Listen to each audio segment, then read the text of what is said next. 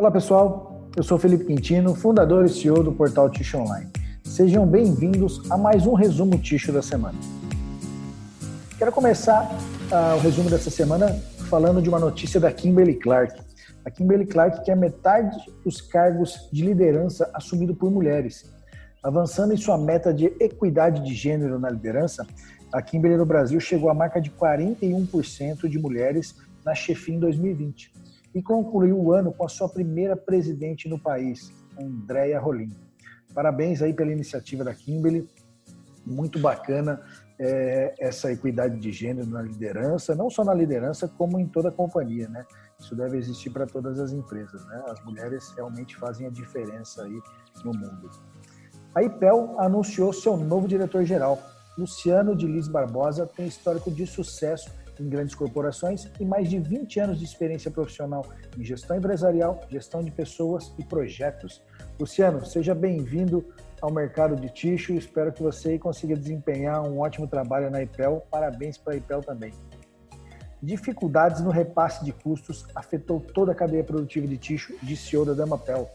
Nós realizamos, algumas semanas atrás, um talk tixo especial com os fabricantes Uh, vale a pena você voltar alguns podcasts aí para trás e escutar esse, esse bate-papo, esse talk ticho, que foi muito legal.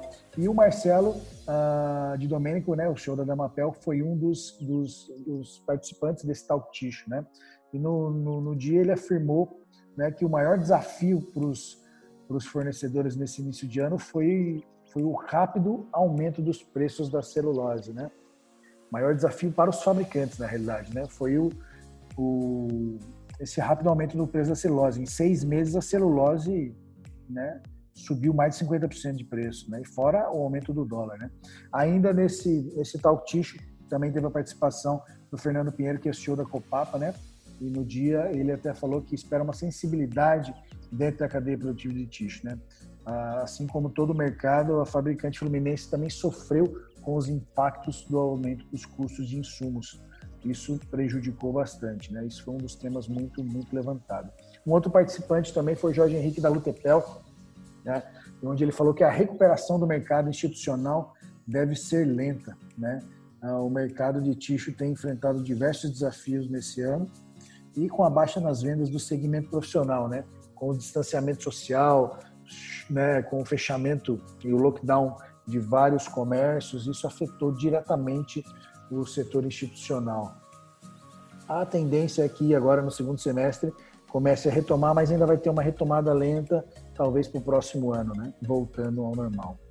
A Carta Fabril lançou seu papel higiênico Cotton Folha Tripla. O produto foi desenvolvido para consumidores que não abrem mão de alta qualidade, combinando maciez e resistência superiores. Então, a Carta é mais um fabricante de tixo aí do Brasil lançando seu papel higiênico Folha Tripla. Muito legal ver o que está acontecendo no nosso mercado de tixo aqui no Brasil, as empresas, os fabricantes agregando valor aos produtos, produtos de cada vez de mais alta qualidade, né? Isso muito legal mesmo. Parabéns aí para a Carta Fabril.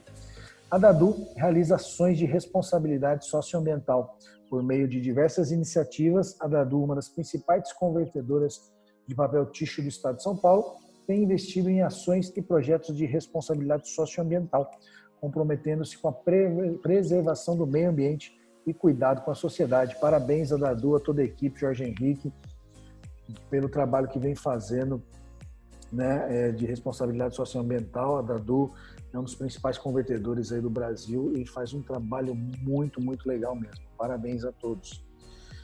Indústria de papel e celulose avançam na geração de energia sustentável.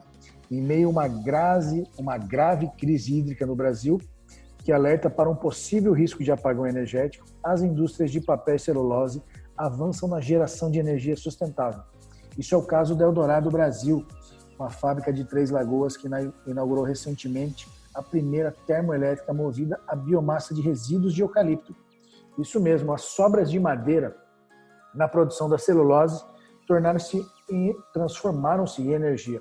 Por meio de um projeto inédito no Brasil, a usina de onça pintada que utiliza raízes e troncos de eucalipto para geração. Muito legal essa iniciativa da Eldorado também. Muitas empresas já trabalham com cogeração direto aí, né, na, nas suas caldeiras também. Então, o setor de papel e celulose do Brasil já vem investindo né, nessa, nessas energias renováveis. Pessoal, essas foram as principais notícias da semana. Eu espero que você fique bem, fique seguro e tenha um ótimo final de semana e a gente se vê na próxima. Até mais, tchau, tchau.